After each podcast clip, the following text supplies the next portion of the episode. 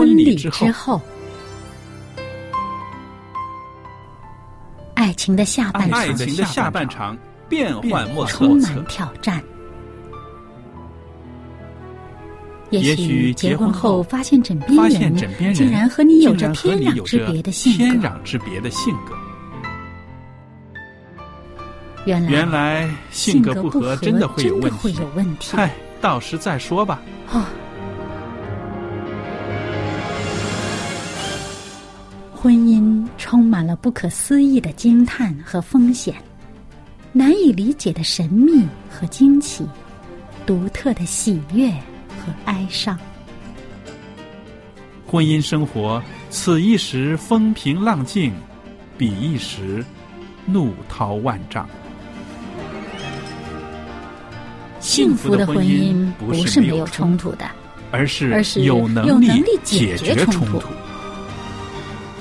两个人总比一个人好，因为二人人劳碌碌同得美好的果美好的效果效。夫妻夫妻是一起起承受生生命命之之恩的，爱到到永远远，爱到永远。爱到永远。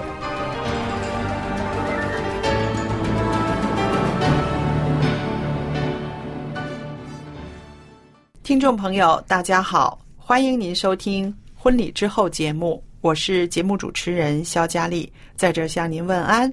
那么，也希望听众朋友们呢，接着收听我们的节目呢，能够啊跟我们可以多互动。我们这个互动呢，就是说您常常可以写信给我们，跟我们谈谈您听了我们的节目，对于您的婚姻、您的这个家庭生活有什么促进呢？那这些呢，都可以写信给我们。这些来信呢，对我们来说是最好的鼓励了。那好了，今天的节目里边呢，也有我们的来宾小燕在这里。小燕你好。您好，大家好。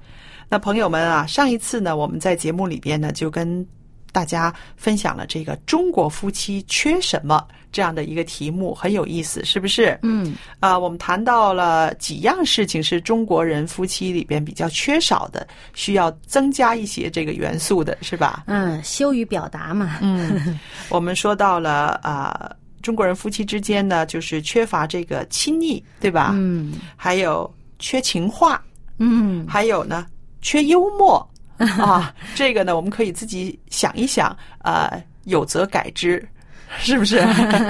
对，呃，因为主要都好像呃，这个多年的夫妻了，好像日子过得像白开水一样、嗯平平淡淡的，就不太善于把内心的感受表达出来。是嗯。那今天呢，我们继续借着这个题目呢说下去，因为啊，这个中国夫妻缺什么呢？是一些个婚姻专家呢，他们啊经过讨论呢，啊、经过这个比较呢，然后列出来的。今天我们要说的是，中国夫妻有没有缺乏了彼此的欣赏呢？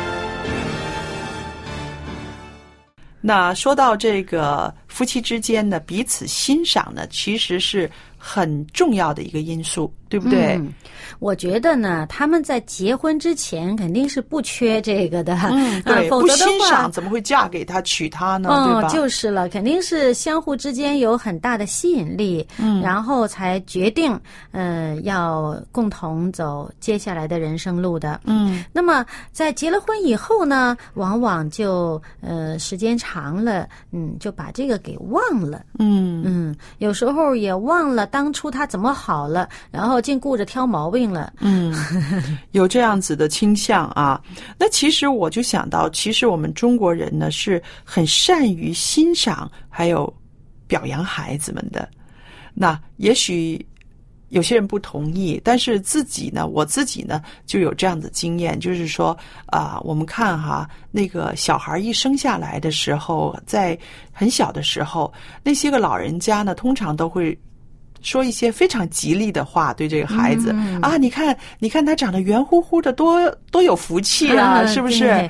呃，而且还有的呢，有一句话哈，就是说，嗯、你看谁家的孩子好啊，都不如自家的孩子好，怎么看都是自家孩子最漂亮。真的是。那个其实呢，外国人呢也有这样子的倾向啊，但是呢，我觉得外国人对那种最小的那种小的 baby 哈，他们不会像我们中国人似的这么多的赞美，这么多什么，他们是到开始那个孩子开始长大一些了，懂事儿了懂事儿，他会做一些东西的时候了，他们就会很多的称赞，嗯。很多的欣赏，因为那个就是一个独立的个体了哈，嗯。他们觉得称赞他才会让他更大的成长。嗯，但是我说我们中国人会欣赏，就是说那一个小孩儿小月孩儿根本什么都不会，可是我们中国人都很会欣赏。如果把这个欣赏的态度放在婚姻里面，对我们的配偶，那多好，那多好，对不对？就是也有这样子怎么看怎么好、啊。对，也有这样的心态，他不需要做什么，他不需要会，非得会做什么，只因为他陪伴着我，只因为他为我的生活带来了一些不一样的东西，我们就会去很欣赏。那这个是真的是真是太好了，想想都觉得很甜。是不是？所以呢，我就想到，我说，其实我们中国人是一个非常会欣赏人的民族，但是呢，我们很缺少放在夫妻之间。我觉得好像，呃，我们是有点这种这个教育倾向于这个批评式教育。哦，好像是呃，我们习惯于呃，对于别人哈，呃，嗯。尤其是亲近的人，呃，尤其是自家人，你特别容易用一种挑毛病的方法去呃跟对方沟通。嗯嗯啊、好像觉得做得好那是应该的，嗯你本来就该好嘛，那是本分呐、是啊，你做得好有有什么值得夸的？哎，嗯但是呢，你要是有点什么做的不合适，他就会觉得，哎，你这儿应该改改，啊那儿应该注意。于是呢，听到耳朵里面的都是一些，哎呀，我这里没做好，那里有问题。嗯。嗯那你说的这一点呢，就更提醒我想起来了。其实我们中国人真的蛮有趣的啊。刚刚说的西方人呢，到那个孩子会做事儿了、懂事儿了，会自己能够决定一些什么的时候，他就特别的欣赏他。可是中国人不一样，当一个孩子慢慢长大的、懂事儿了、会听话的时候呢，他反而会用一些贬义词去贬他，生怕太多的赞美，对，生怕他太多的呃赞美呀、太多的欣赏让他骄傲，是不是？所以很多人呢，反而在这个孩子开始长大懂事儿的时候呢，啊、对他会有特别多的负面的呃批评不止了。就是说，我很欣赏他，我也要得搁在心里，不能让他知道。他一知道之后呢，他会骄傲，是不是？所以这个蛮担心的太多了，是不是？这个跟外国人的是反过来的。嗯，所以有的人呢，他真的不太善于揣摩你这言语后面的含义的时候呢，嗯他就收到的、接收到的都是一些负面的评价，是他就自我的这种价值感就会降低。是啊，嗯因为呢，还有呢，就是说，呃，从来都不被别人欣赏的孩子，呃，或者是你对他欣赏，你也没有传达给他听的话呢，他长大之后，他也不会用言语去称赞别人、欣赏别人，嗯因为从小的习惯就对已经啊，让他的惯生活里面惯性思维了，嗯对对，所以呢，呃。对于我们的这个配偶，也用这样的方法来做的时候，你有没有嗯发现哈？刚刚结婚不久的夫妻，或者说是在谈恋爱的时候，你会发现呢，这个有一方可能会老想问：“哎，你究竟喜欢我哪儿？”哦哦哦，都都犯过这个傻 老想问，问了一次不够。过段时间又问了，嗯其实说什么呢？就是说他这个心里边哈，嗯、不太确信你究竟欣赏他什么地儿。嗯可能他言这个呃背后有一种含义呢，是希望听到你欣赏他的。这个话，嗯也有可能呢，他真的是比较缺乏自信，他需要你的肯定，嗯嗯啊、或者呢，他想知道你欣赏他什么地方，他好保持下去啊，然后不欣赏他哪儿呢，他好调整。因为呢，在这个时候，他最是希望想讨好对方的时候，他最愿意调整自己的时候。是是，那么多年夫妻以后，可能也就不问了。啊，有这样的可能，对对。所以其实呢，我想呢，其实我们每个人呢，无论是刚结婚也好，还是多年的夫妻也好，在我们的心底里面呢，我们都很渴望得到别人的欣赏，尤其是配偶的欣赏，嗯。因为我们会觉得啊、你应该是最明白我的，而且还有一个呃，一个思维是很有意思，就是说我那么爱你，我为你做了这么多，我可以放下全世界，我只要有你就好了。然后他想希望的呢，这个人呢是最欣赏他的。嗯，这也是合理的，对不对？对这个是合理的。所以我就想到啊、其实有的时候啊、我们不要这么忙我们的生活，你静静的坐下来想一想，你的配偶有些什么天赋是你特别欣赏的。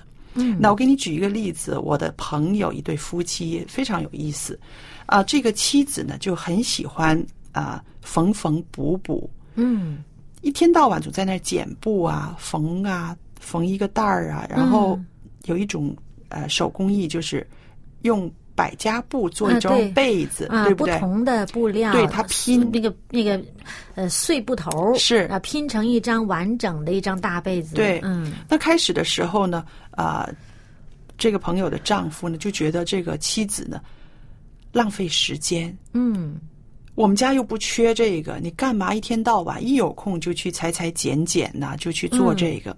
那为此呢，还颇有威严，就是觉得放了太多的精力了吧？那我这个朋友也是有意思，买回来的一个包包，一个布包，他看着就觉得不合心意，然后他就用针一针一针的缝出一朵花来，嗯呃，就是让它能够有一些立体感啊。嗯那那个老公就很看不惯，就觉得你既然去买，你就买你喜欢的，你何必再买回来一个半成品自己来做呢？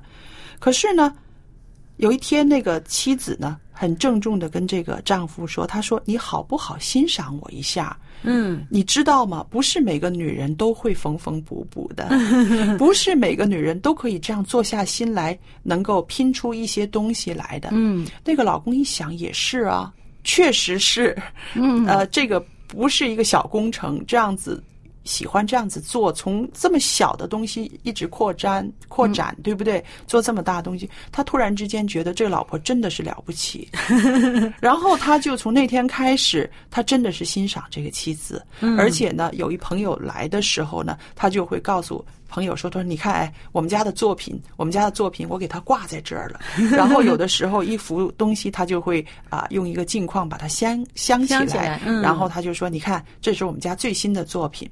然后慢慢慢慢的，这个丈夫他的心思意念就转化了。嗯他开始非常的欣赏她，他会觉得确实这个妻子说的对，不是每个人都愿意，也都会用那么多的时间，用一个针一个线把它拼成一幅图、一幅画来的。嗯所以我们就想到，其实有的时候呢，我们需要提醒我们的配偶，嗯你要告诉他，喂。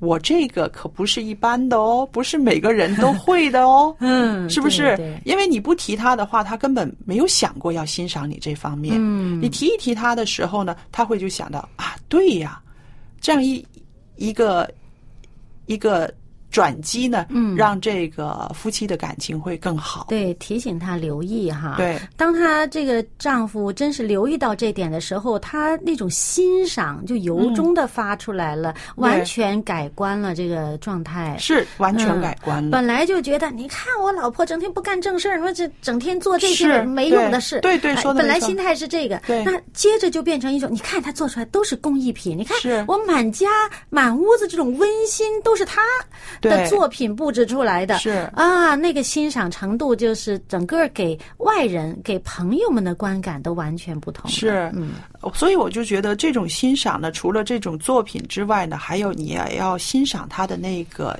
呃那种心。呃，有一个丈夫呢，很喜欢做菜，真的做的是不怎么样。嗯那开始的时候，妻子老是嫌他，哎呀，你别了，别了，别了。后来呢，我就跟他说，我说，你拜托你了，我说你不要每次都打击人家的积极性嘛。就是 他肯愿意做哈，我说这个已经是不简单的。你学习去欣赏，不是每个男人都愿意进厨房的哦。嗯后来他想想也是，然后就觉得，呃，这个丈夫有这样子愿意做的心哈，嗯其实也是一个非常值得欣赏的。你说是不是呢？嗯，对。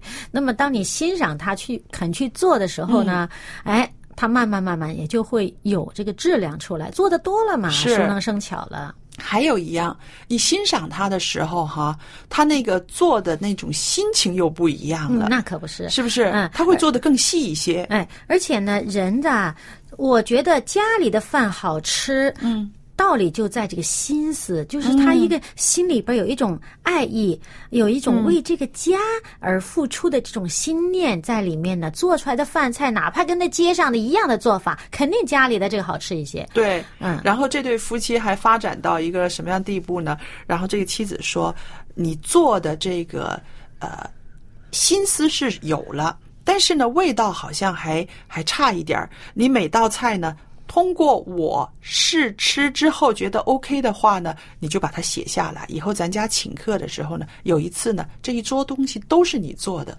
然后这个呃老公呢就特别的高兴，他觉得他不止啊。能够在妻子面前一显身手，有一天他可以在朋友面前、啊在家人面前一显身手摆个宴席，所以这个就成了他的目标了。然后呢，打那之后呢，他就会常常翻书啊、看书啊，嗯也就会更精细一些。我说的这精细，就是说以前的时候，他这个男人嘛，一些盐他可能就粗糙就粗嗯糙一些啊。半斤豆角也是这么多盐，一斤它也是这么多盐。然后后来呢，因为有了这个妻子的鼓励，还有这个欣赏，还有一个目标之后呢，嗯他就开始在这些细节方面琢磨了啊。嗯半斤的时候应该少一点，一斤的时候应该多一点。那这样子的调节，不就是呃好吃了吗？嗯嗯嗯而且也啊、让他可以有大展身手的机会了。嗯。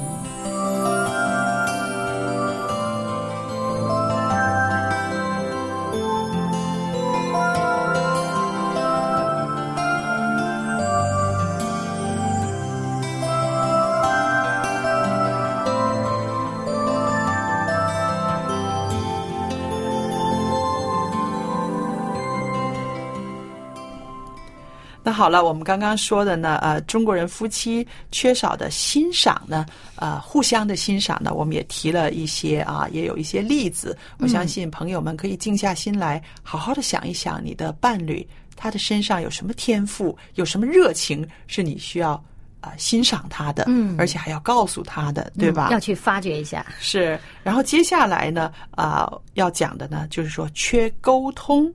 那其实小燕啊，我们俩常常在这个节目里面会讲到夫妻之间呢，啊、一定要好好的沟通。嗯，好的沟通就是一个良好婚姻的一个基础，是不是？嗯对，那到底为什么中国人的夫妻会缺少一些沟通呢？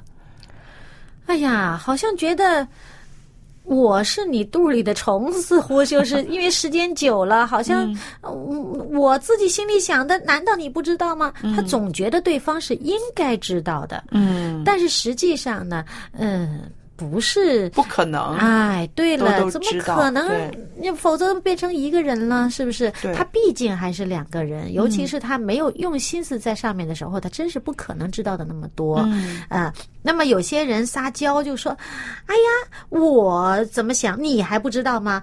嗯啊，你猜呀？啊，那其实人家真的猜不出来的时候怎么办呢？嗯啊嗯，那么他这个这种沟通其实是这个方法不太好。嗯。他不是说不想沟通，他希望对方知道他，嗯嗯。他其实也是希望有一个沟通的，但是这个方式不太好，嗯，就变成给对方一个压力。是造成对方也不太愿意用这样的方式跟你沟通，嗯于是呢就缺乏沟通了，断了这个彼此沟通的一个机会了。是，所以我在想啊，呃，是不是呃外国人的夫妻他们的沟通好一点，然后中国人的夫妻呃比较缺少沟通呢？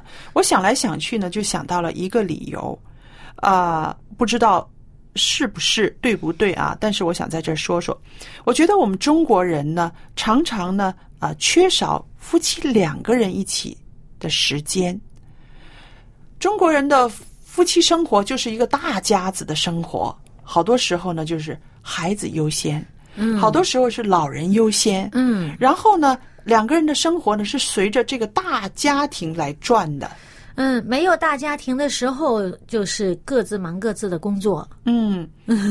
现在也有很多人，嗯，不是在大家庭当中，嗯。他小夫妻就俩人儿，但是好像似乎又觉得只有我们俩人在的时候，这个时间似乎很无聊，嗯。呃，不知道怎么打发，于是各自找、找各自的节目，甚至呢，就说我对着你，你对着我，大家拿着手机搞自己的事儿，嗯嗯，那么呃，其实我觉得沟通呢，有的时候还是在于中国人的一种呃含蓄，嗯嗯他不太愿意清楚明白的把事情讲出来。啊，那么像这个外国人呢，有的时候他比较简单，你到外国呃生活。时间长一点，嗯，就可能会感染到这个外国人呢，脑子简单，嗯，你跟他说什么，他真的相信你说的那个就是百分之百的，就是那个，嗯啊，不像呢，我们中国人可能会觉得，呃，我说了以后，其实我后边还有个尾巴没有说出来，你应该猜得到。嗯但是呢，这个外国人听了你这么说，他就不会猜你后面还有啥了。他觉得你说了这么多就是这么多，嗯啊。那么中国人就会觉得我说了这么多，其实我后面还有更多的，你应该去猜测，你应该去明白。那么，嗯，可是不是每个人他真的脑筋转得过来的。对，啊，那么他如果脑筋真的简单呢，你的话里边的那个话，他就真的不明白。对啊，而且。你跟我说这么多，我就接收这么多嘛，我没有义务还要再去推理你后边的那个意思，或者是你没有说出来你想要达到的那个那个那个目的嘛，对对吧？所以呢。中国人的沟通有时候就是问题在这里，因为、嗯啊，他不知道对方是一个比较简单的人，还是一个比较含蓄、比较复杂的人。如果对方是一个简单的人，你跟他说了这么多，他就只知道这么多，他不会去猜测后面的。嗯对那么他说的话呢，你也不要猜他后面还有什么，他其实后面没有了。对哎，对他后面真的没有什么了。可是如果你自己是一个比较复杂的嗯人，你说话说了个头，后面还藏了很多，嗯这个希望。大家这还再去猜的，嗯那么你往往会用自己的这种想法投射到对方身上，嗯就会觉得对方说的话背后是不是还有其他的用意，嗯往往就产生误解了，就造成了一个呃这么一个沟通的这么一个障碍了。嗯，对对，所以我们说这个沟通的心态也是很要紧的啊。嗯如果你真的是想和伴侣沟通，其实每一句话都要说出来，而且清清楚楚的，让对方可以完全的接收到，对不对？这个外国人沟通的比较好，可能也是因为他们真的不觉得这个话的背后还有什么，他就真的简简单单，你有多少就是多少。是啊，所以我们看啊，这个幸福婚姻的一个呃非常首要的任务啊，其实就是学习沟通。借着这个沟通呢，可以解决两个人之间的冲突，对不对？嗯，那么又说到呢，沟通也有一些方法，有一些技巧啊、呃，譬如遣词造句啊、用词啊、语气啊，其实都是啊、应该考虑的范围，是吧？还有呢，就是说夫妻沟通的时候呢，也要啊、要避开身体疲倦的时候，累的时候。大家都没有什么好心情可以沟通，是不是？嗯。还有饥饿的时候，还有生病的时候，或者是工作非常繁重，要加班呐、要等着交活的时候，那在这四个状态之下呢，我们尽量的不要把它安排一个沟通的时间，因为达不到那个效果的。嗯嗯。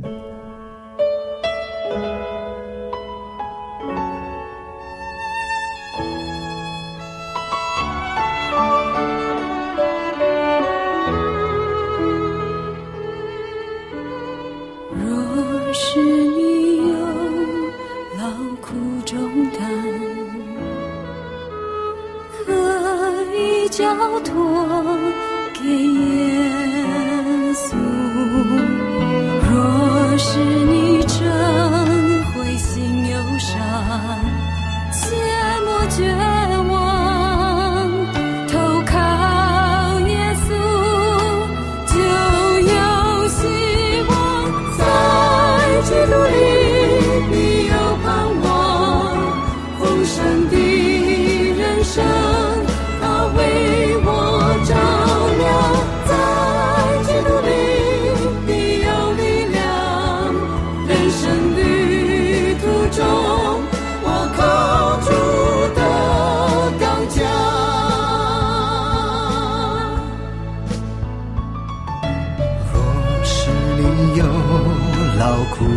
担，可以交托给耶稣。若是你真灰心忧伤，切莫绝望，投靠耶稣就有希望，在基督里必有盼望，丰盛的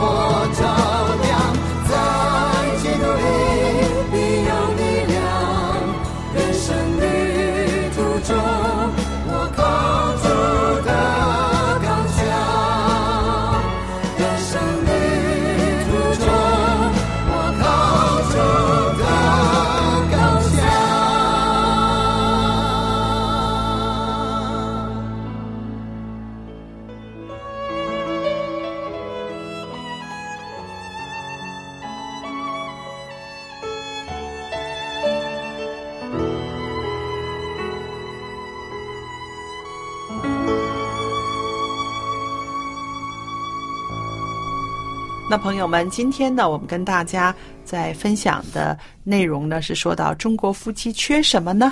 我们就说了两样，啊，可能缺少欣赏，可能缺少沟通。那如果在您的婚姻生活中这两方面没有做得特别好的话呢，我们要加油了啊！多用一些欣赏的眼光看你的配偶，多一些时间在最好的状态之下沟通，这样呢，可以让我们的婚姻生活的质素呢，可以有所提高的。是啊，那接着下来呢，到了节目的尾声的时候呢，我总会把我们的联络地址告诉大家啊、您可以写信给我们。那今天呢，也特别的有一本书是要送给大家的，这本书呢是《圣经中的妇女与我》，圣经中的妇女。与我，我读过了，它非常的精彩，您可以写信来索取。那另外呢，我们的电子邮箱是佳丽，佳丽的汉语拼音 at v o h c v o h c 点 c n，我就可以收到您的来信了。好了，今天的节目就播讲到这儿，谢谢大家的收听，愿上帝赐福与您，再见。再见。